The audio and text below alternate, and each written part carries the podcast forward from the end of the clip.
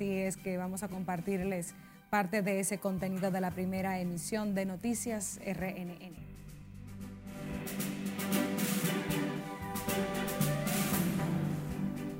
Policía Nacional despliega a miles de agentes en operativos de seguridad durante festividades navideñas. Varios muertos, entre ellos presuntos delincuentes en Santiago. Congestionamiento vehicular en el Gran Santo Domingo sigue afectando la movilidad de cientos de conductores. Lo cual va a significar que los consumidores van a tener más dinero en sus bolsillos. Optimismo por entrega de regalía a partir de hoy. Médicos advierten procesos gripales se mantendrán hasta enero próximo. Presidente del Tribunal Superior Electoral advierte los riesgos de ir a unos comicios sin las leyes pendientes de su aprobación en el Congreso Nacional. Yo creo que la clase política está enlutecida porque era una, era una persona que eh, sin poses, sin odios. Y pesar por muerte de político, ex senador y cacique de Higüey, amable Aristi Castro.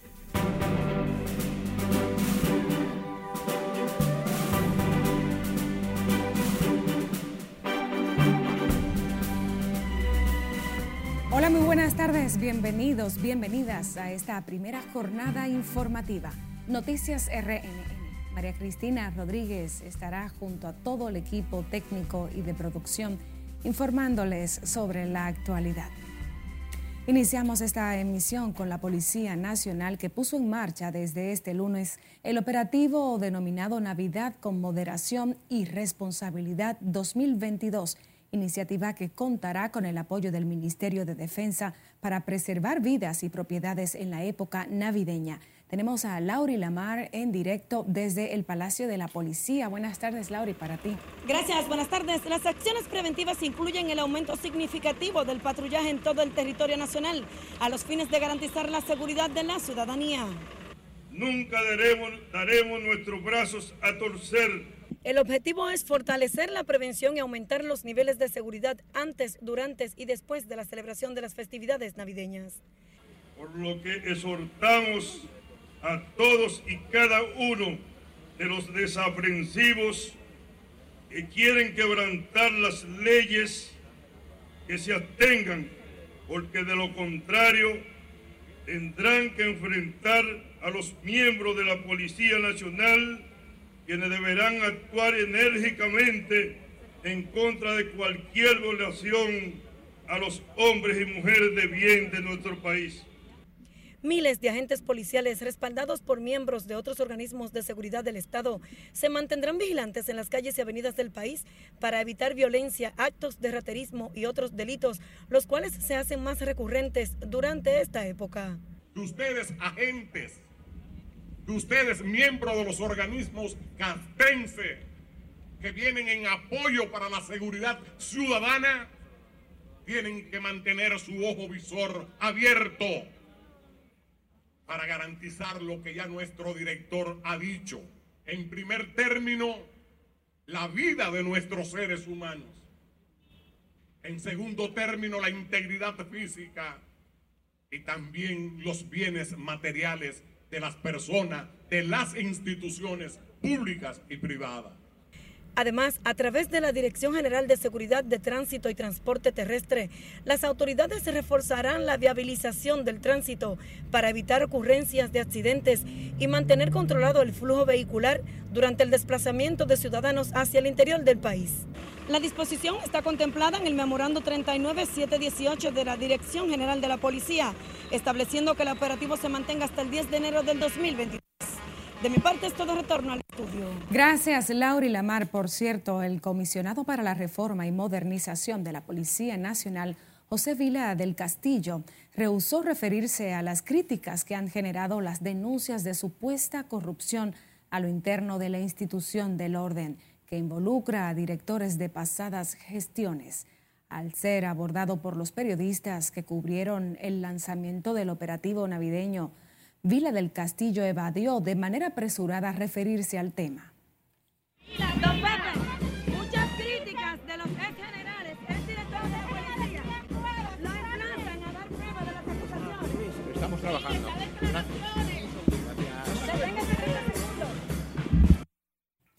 Tras las acusaciones de Vila del Castillo, al menos 10 ex jefes de la policía lo han emplazado a presentar pruebas que demuestren los supuestos manejos corruptos en la uniformada.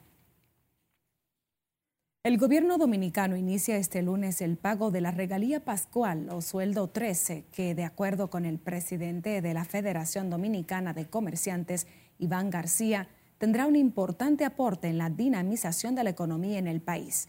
García sostuvo que el desembolso de más de 25 mil millones de pesos a los servidores públicos, pensionados y militares, sumado al pago del sector privado en los próximos días, permitirá que los consumidores cuenten con mayores recursos para las compras de fin de año.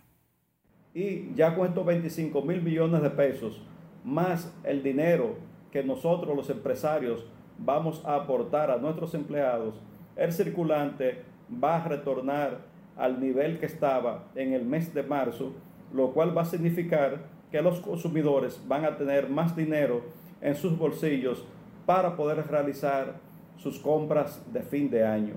El comercio organizado garantiza que no va a haber problema de abastecimiento de ninguno de los artículos.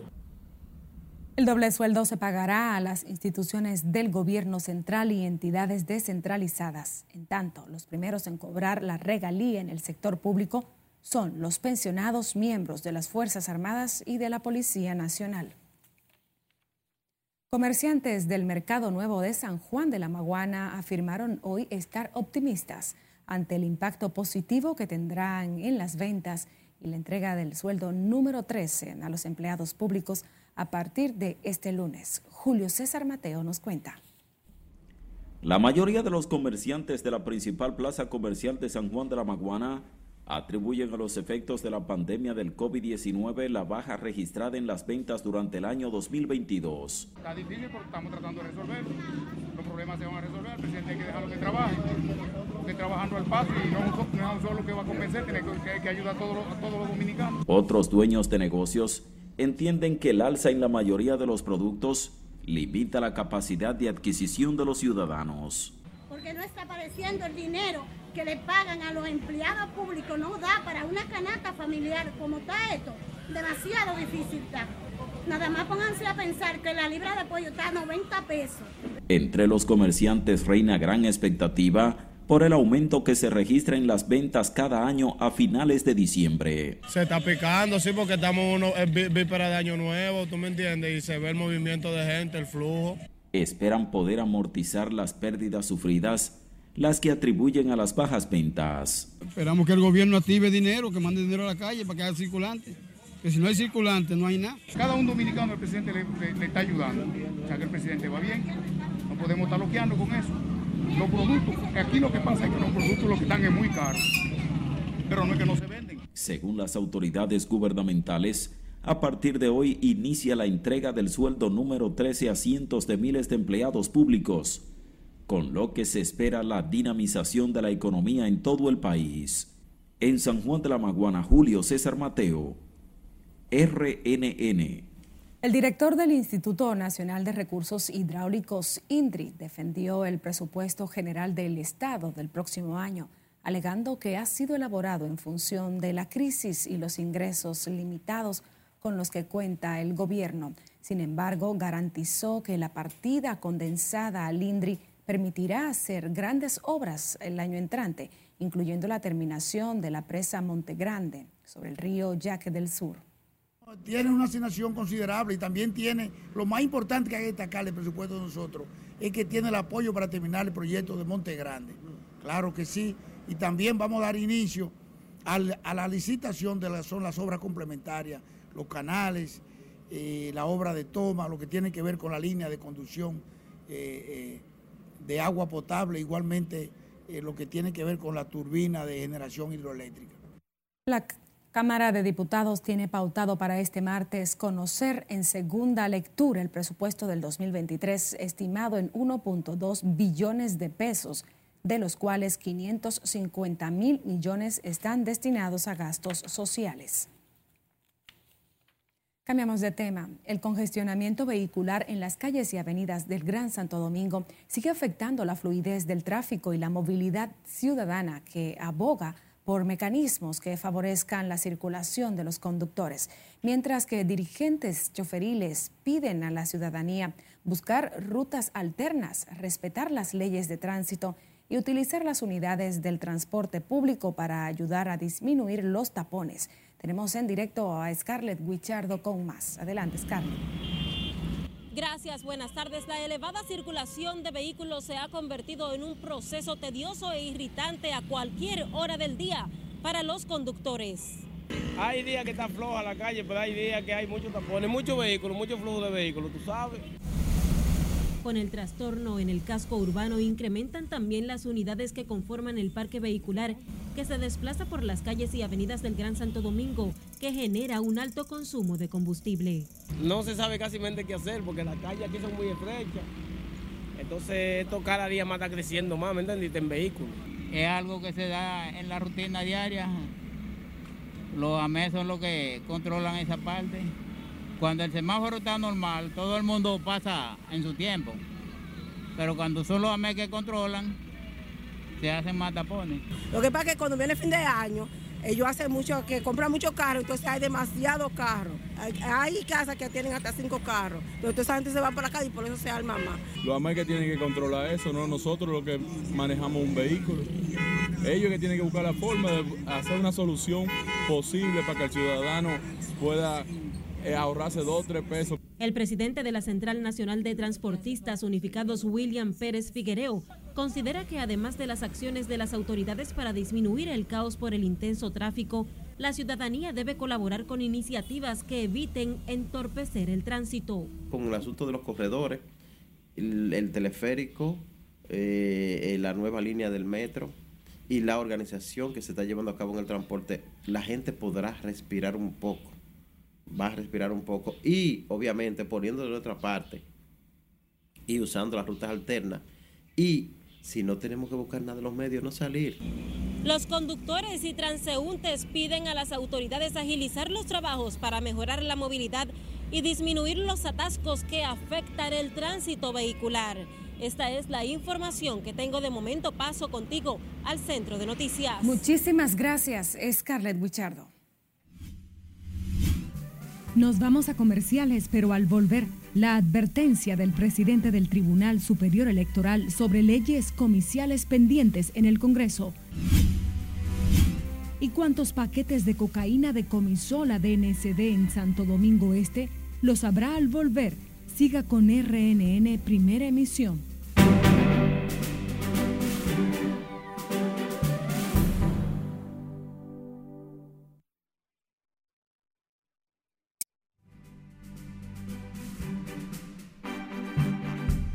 Seguimos con más noticias de interés. El ex ministro de Relaciones Exteriores de Haití, Claudette Joseph, lanzó un nuevo proyecto político con el que aspira a llegar a la presidencia de su país. Se trata del partido Comprometidos por el Desarrollo, movimiento del que Joseph es el principal promotor. Cesarina Ravelo amplía en las internacionales.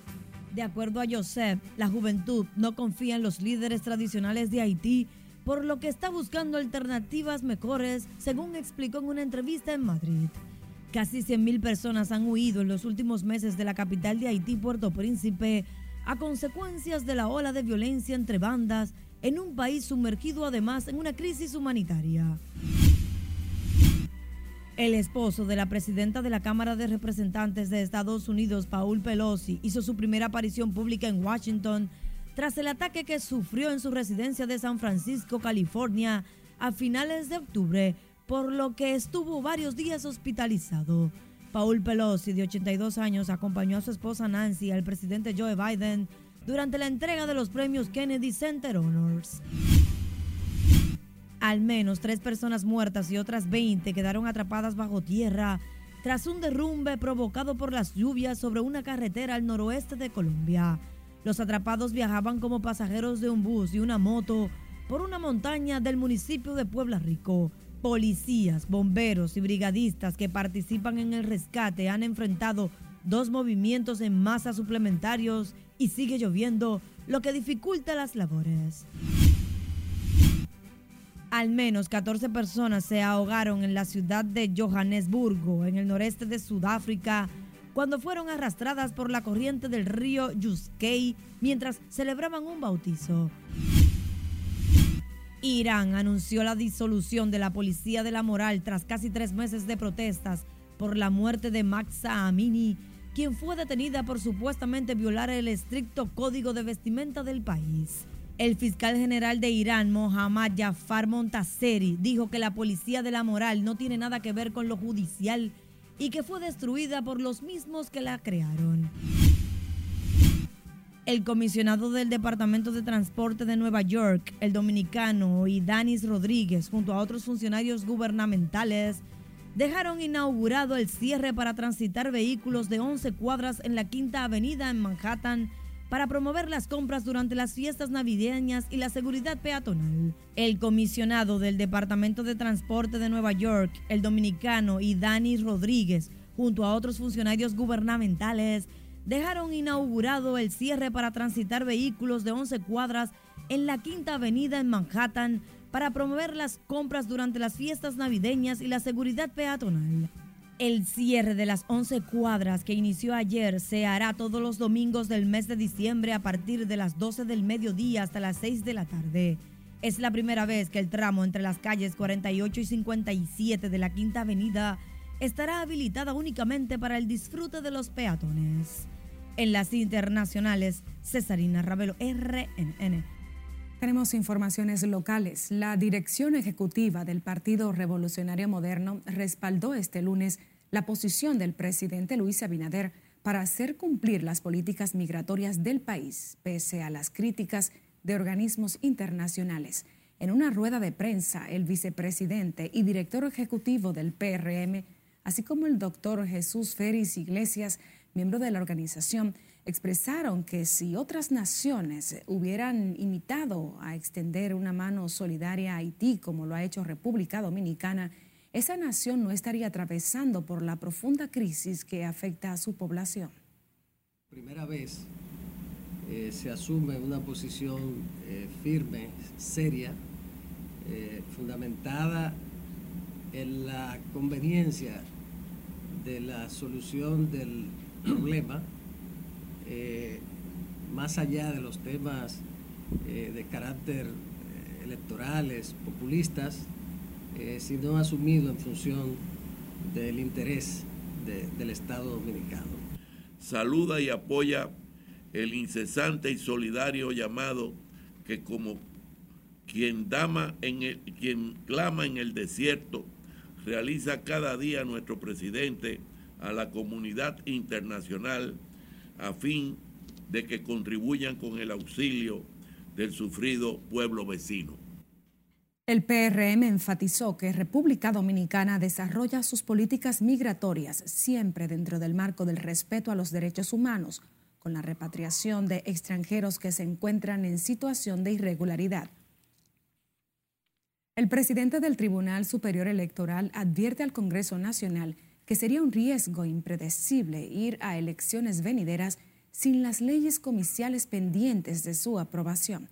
Nelson Mateo está en directo con más detalles. buenas tardes, Mateo, para ti. Muy buenas tardes. Tal y como tú afirmas, el presidente del Tribunal Superior Electoral acaba de fijar su posición en torno a la urgencia que reviste pues, la aprobación de las leyes electorales como garantías de unos comicios exitosos y transparentes. Eso es imposible. El, escenario que viene es eh, indescifrable. El titular del TCE, Ignacio Camacho, se sumó a las voces que, como el presidente de la Junta, están pidiendo al Congreso que apruebe las modificaciones a los códigos electorales. Camacho dejó claro que las elecciones de febrero y mayo del 2024 serán complejas y de pronósticos reservados y se administran con las viejas normativas. Eh, es correcto la afirmación que hace el magistrado eh, Román. Nosotros somos partidarios, y así lo hemos dicho en más de una ocasión, de que esas leyes no son las idóneas para enfrentar el proceso eleccionario venidero. Llamó a los líderes políticos y congresistas a que se pongan de acuerdo y le den al país una nueva normativa que permita a la Junta Central Electoral desarrollar unos comicios exitosos. Nosotros hemos insistido y hemos motivado a nivel de legisladores de que presten atención a los reclamos que hace la Junta Central Electoral y la mayoría de los sectores sensatos eh, que opinan y hacen eh, énfasis en el sistema de partido dominicano. Recordó que en el 2024 estarán en juego más de 4.000 candidaturas congresionales, municipales y la presidencia de la República bajo un complejo sistema de doble vuelta y elecciones separadas. ¿Qué, es lo que ustedes buscan con esas leyes? ¿Qué tipo de, de, Adecuar, adecuar el sistema, porque recuérdese que esas leyes fueron aprobadas apenas un año antes de un proceso eleccionario para regir ese proceso. Fíjense que durante ese proceso muchas de las disposiciones de la ley no pudieron ser aplicadas por la premura que hubo. Entonces, con tiempo la Junta ha comenzado a, a motivar a los sectores que hacen opinión de que esas leyes hay que adecuarlas. El presidente del Tribunal Superior Electoral, Ignacio Camacho, afirmó que tanto las leyes como los recursos son la base para el éxito de todo proyecto, incluyendo el montaje de las elecciones. Ignacio Camacho dejó claro que si hay voluntad política, el Congreso Nacional tendrá tiempo suficiente para aprobar estas leyes comiciales. De mi parte es todo por el momento. Regreso contigo al CEP de Noticias. Muchísimas gracias, Nelson Mateo. Una nota de salud. Médicos advierten sobre el aumento de los procesos gripales, tendencia que se mantendría hasta el mes de enero, con mayor impacto en niños menores de 10 años y personas vulnerables. Siledis Aquino está en directo desde el Hospital Infantil Robert Reed Cabral. Buenas tardes, Siledis.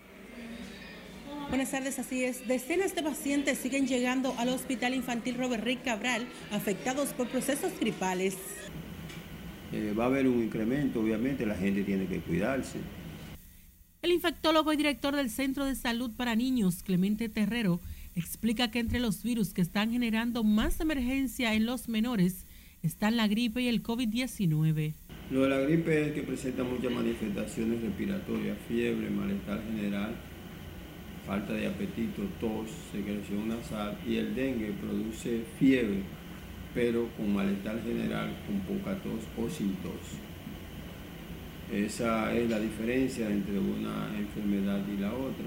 El especialista resalta que el COVID no representa gran peligro para personas que no tengan enfermedades base, no así para pacientes vulnerables. O, siguen estando dentro del grupo de riesgo las personas que padecen enfermedades de base, los obesos, los hipertensos, los que tienen enfermedades eh, pulmonares crónicas, los diabéticos, eh, son los grupos de mayor riesgo. Las madres están inquietas por los procesos gripales y el dengue. Por este último, solo en el Robert Rick Cabral, este año han atendido más de 600 niños. Tener medida la tengo, pero de que le vaya a dar la gripe, imagínese. A ella solo le vaya a pasar, no sé. Le va a dar porque le tenga que dar, pero lo cuido, eso sí, lo cuido. La tos, tienen una tos y siempre que, le duele en el pecho con la gripe. Ayer mismo en mi casa hay dos cogidas con la gripe. En el país los casos de dengue también ascienden a 8.600 y los decesos a 42. Los especialistas llaman a la población a acudir al médico en caso de presentar síntomas de estas enfermedades propias de la época y así evitar complicaciones. Por el momento son los detalles que yo les tengo. Ahora retorno con ustedes al set de noticias. Muchísimas gracias, Siledis Aquino. Por cierto, el presidente del Colegio Médico advirtió que profundizarán la lucha en contra de las administradoras de riesgos de salud y fondos de pensiones, ya que hasta el momento, pese a las presentaciones, no han llegado a ningún tipo de acuerdo. El doctor Senencaba avanzó que pese a las festividades de fin de año, seguirán las manifestaciones para lograr mejoras en los beneficios que reciben de las ARS y AFP. Yo no quisiera pensar que esta gente está jugando al desgaste. Porque parece que se le olvida que esta institución tiene 132 años de lucha. Con, un acervo, con una dilatada historia de éxitos, de lucha, de lucha. Colegio Médico ha sido de las pocas instituciones que ha tenido hasta seis meses luchando. El Colegio Médico junto a decenas de organizaciones han realizado varias marchas, paros y suspensiones de servicios a determinadas ARS. Mañana el gremio médico anunciará nuevos métodos de protesta en contra de las ARS y AFP. La República Dominicana suma otros 234 nuevos contagios de COVID-19 que fueron detectados tras realizar unas 2.515 muestras en las últimas 24 horas.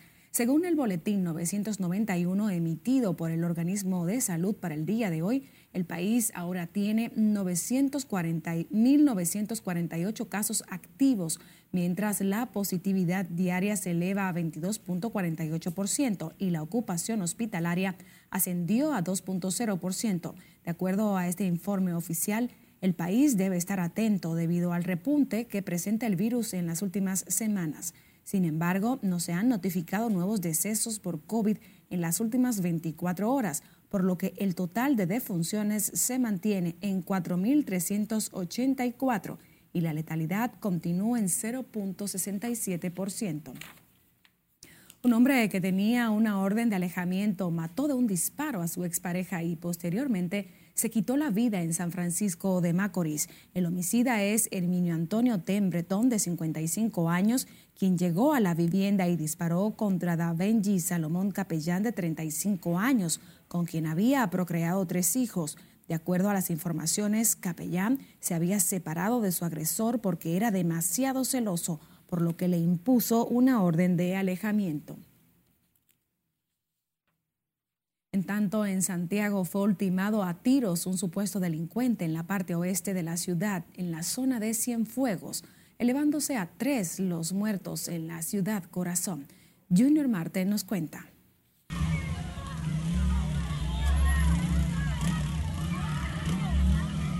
Se trata de Jordani Rafael Almonte Martínez, de 26 años, quien de acuerdo a la policía, esto lo enfrentó y cayó durante la balacera.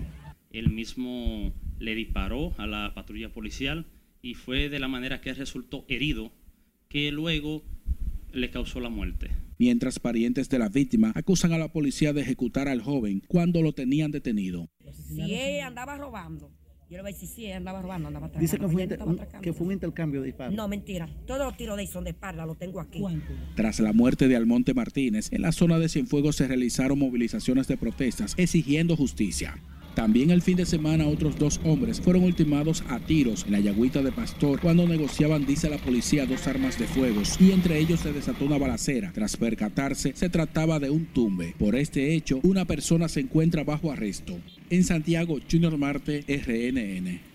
La Dirección Nacional de Control de Drogas ocupó 110 paquetes presumiblemente de cocaína a tres extranjeros frente a las costas del municipio Santo Domingo Este.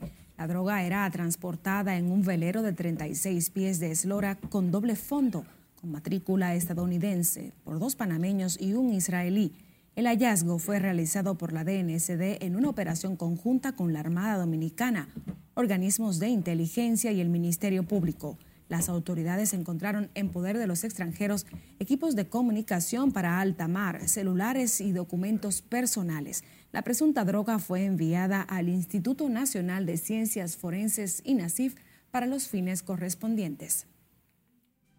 Ahora nos vamos a comerciales. Le invitamos a que sigan Noticias RNN en las redes sociales. Visite también nuestro canal de YouTube, nuestra página web. Envíenos sus denuncias e imágenes a través de nuestra línea en WhatsApp o escuche nuestras jornadas informativas en las plataformas de audio.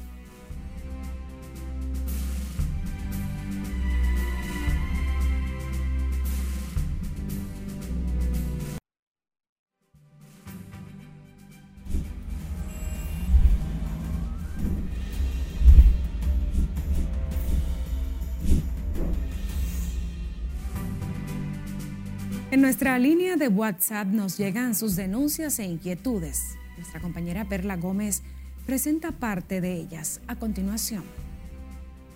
En un video que nos llega a nuestra plataforma se muestra a un agente de DGCET con síndrome de Down controlar el paso sin ocasionar ningún problema en la vía pública. El comandante Pepe, como se hace llamar, realiza su trabajo sin que su condición sea un obstáculo para él, dejando en evidencia que la inclusión puede ser un factor importante para la sociedad dominicana y que todos merecemos una oportunidad laboral. En otro video que nos llega a nuestro WhatsApp de denuncias y que se ha hecho viral en las redes sociales, se observa cómo un grupo de bomberos rescataron a un perro que se encontraba atrapado en una de las alcantarillas destapadas en Santo Domingo Este. El animal logró salir sin ningún rasguño, pues luego de ser rescatado huyó sin ni siquiera cojear. Residentes de la avenida Jacobo Magluta se quejan por los espectáculos de dragueo de autos que se realizan en plena vía. Asimismo, los participantes en el evento realizan apuestas en las aceras de ambas vías y abarrotan de autos todo el entorno. En otro audiovisual captado por cámaras de seguridad deja en evidencia el asalto del artista urbano Chucky de Legua justamente en el momento que se encontraba grabando un video musical cuando una jipeta marca Cherokee de color azul y un Nissan blanco frenaron de repente y cometieron el robo que confirmó el urbano. El atraco fue registrado en la calle Mella, esquina Maximiliano Gómez del kilómetro 12 de Los Frailes. Recuerde que usted puede enviarnos sus denuncias o reportarnos sus inquietudes a nuestra línea 849-268-5705. Perla Gómez, RNN. Tenemos más informaciones. La muerte repentina del ex secretario general de la Liga Municipal Dominicana, Amable Aristi Castro, ha consternado no solo a sus parientes y amigos, también a los senadores de todos los partidos con quienes compartió Curul el cacique de Higüey como parte de su dilatada vida política, siendo servidor público también de la administración pública. Nelson Mateo nos cuenta. Un infarto a miocardio le arrancó la vida al veterano dirigente político oriundo de Higüey, donde lloran su partida. Acaba de fallecer, según informaciones, el ex senador de la provincia de Altagracia, don Amable Aristi Castro. En el Senado, donde ocupó su última función en el Estado como senador por Altagracia durante el periodo 2016-2020, la pena es la misma. Siempre estaba presto a, a ayudar y así se puede definir Amable. Una gran pérdida, un ser humano. Eh, nosotros de verdad que nos sorprendió la muerte de don Amable. Habíamos estado en varias ocasiones cuando él fue intervenido quirúrgicamente, sobre todo del corazón. Eh, sin embargo, en esta ocasión, hace poco lo vimos y, siempre lo relajábamos porque se mantenía, le decíamos el pepillito, porque siempre se mantenía así. Eh, la verdad que ha sido muy doloroso para todos nosotros la pérdida de don Amable, de verdad que sí.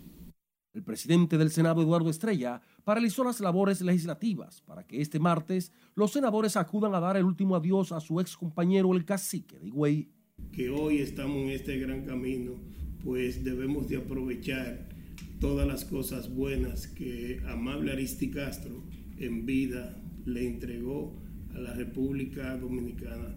Pasa su resto y la familia que sepan que no están solas, que aquí hay 32 senadores que le ha dolido mucho la pérdida de Amable Aristi Castro.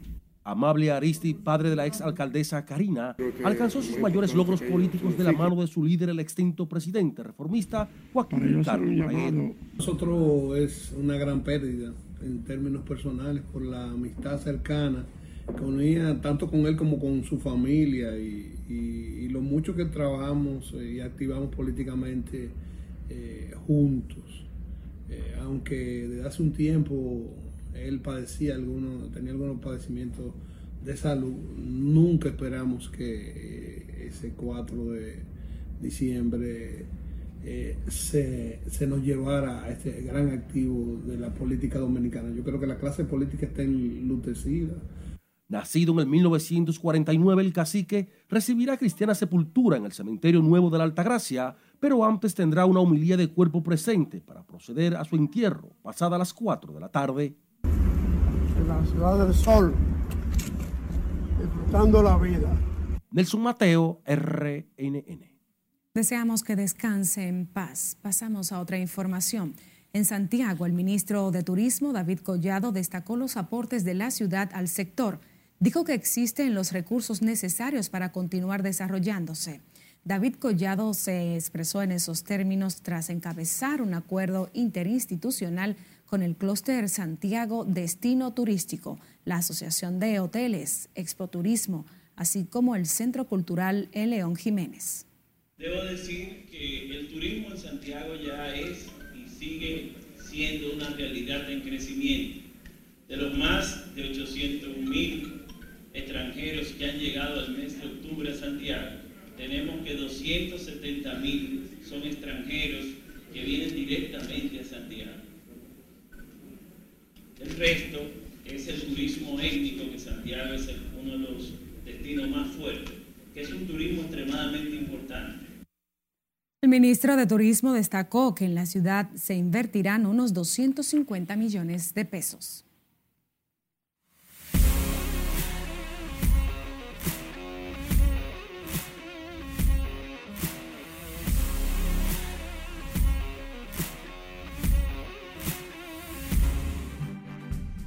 Continuando con nuestro diverso contenido, ahora conectamos con nuestro editor de deportes, Manuel Díaz, quien se encuentra desde la actividad del pelotero estrella de la semana y su premiación habitual de los lunes. Buenas tardes, Manu.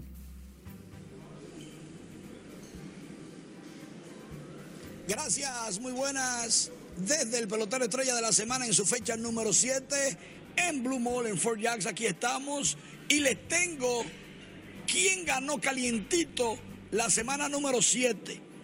Recayó el premio prácticamente fácil y casi unánime como lanzador de la semana por tercera semana consecutiva, cubano de las Águilas Ibaeñas, Roenis Elías, mientras que estuvo bien disputado el premio para el jugador ofensivo de la semana, que terminó ganándolo nada más y nada menos que un jugador que prácticamente no suena mucho en este tipo de premiaciones. Se trata del receptor de los gigantes del Cibao, Webster Rivas, con una excelente semana, bien peleado estuvo con Reiner Núñez de las Estrellas Orientales, apenas le ganó por 4 o 5 votos. En la ocasión, el pelotero estrella de la semana estuvo haciendo un reconocimiento como medalla al mérito al comunicador, comediante y diputado Bolívar Valera. Eso pasó hace unos instantes. Pero mientras tanto y un poquito más temprano, la Asociación de Peloteros de las Grandes Ligas presentó su oficina en República Dominicana. Ellos estuvieron anunciando en rueda de prensa todo lo que quieren hacer con la oficina en Santo Domingo, que de inicio tenemos que sentirnos regocijados porque es la primera vez que tienen una oficina satélite. En Estados Unidos solamente hay una y la segunda en el mundo está en República Dominicana. Dice Tony Clark, que es el director de la asociación, que la importancia de los peloteros dominicanos en las grandes ligas lo movió a traer la oficina, una oficina satélite a República Dominicana y que va a velar, como siempre, por el buen desenvolvimiento, el buen desarrollo, el buen trato de los peloteros ya sea durante su juego o cuando están en temporada muerta y que tienen planes de hacer un acuerdo de ligas menores para también ayudar a los niños, a los jovencitos recién firmados a tener mejores condiciones más justas. Y lógicamente dice él que ya están trabajando para un nuevo acuerdo laboral que lograron mucho en el reciente firmado, pero que todavía faltan detallitos y cuando le preguntamos sobre los niños que firman a temprana edad y que de vez en cuando los, los engañan, él dijo que eso es una de sus principales metas, proteger a los niños dominicanos prospectos. Y ya para terminar, en el Mundial, el primer juego que se va a definir en tanda de penales. Ahí está Japón contra Turquía, comenzando Comenzando la tanda de penales, cada uno tiene cinco chances. El que más goles logre será el ganador y avanzará a los cuartos de finales. Terminó el partido una por una y recuerden que en breve a las 3 de la tarde estará jugando buscando Brasil pasar a la próxima ronda. Ya en el fin de semana ya pasó Francia, Inglaterra, Argentina, también está Holanda en cuartos de final. Por el momento es todo. Hay pausa en la Liga Dominicana de Béisbol por el juego de las leyendas, celebridades, el Día de Leyendas. Pero de todo eso, en nuestra página web y redes sociales tenemos las informaciones y en nuestros próximos espacios estaremos ampliando de todo lo que aconteció con el premio Juan Marichal a Sandy Alcántara y todo el show alrededor de Alberto Pujols que se cogió el domingo para él. Así que regresamos a los estudios. Muchísimas gracias Manuel Díaz desde la premiación Pelotero Estrella de la Semana de la Liga Dominicana de Béisbol. Con él y con ustedes siempre en sintonía despedimos esta primera emisión. María Cristina Rodríguez estuvo junto a todo el equipo. Buenas tardes.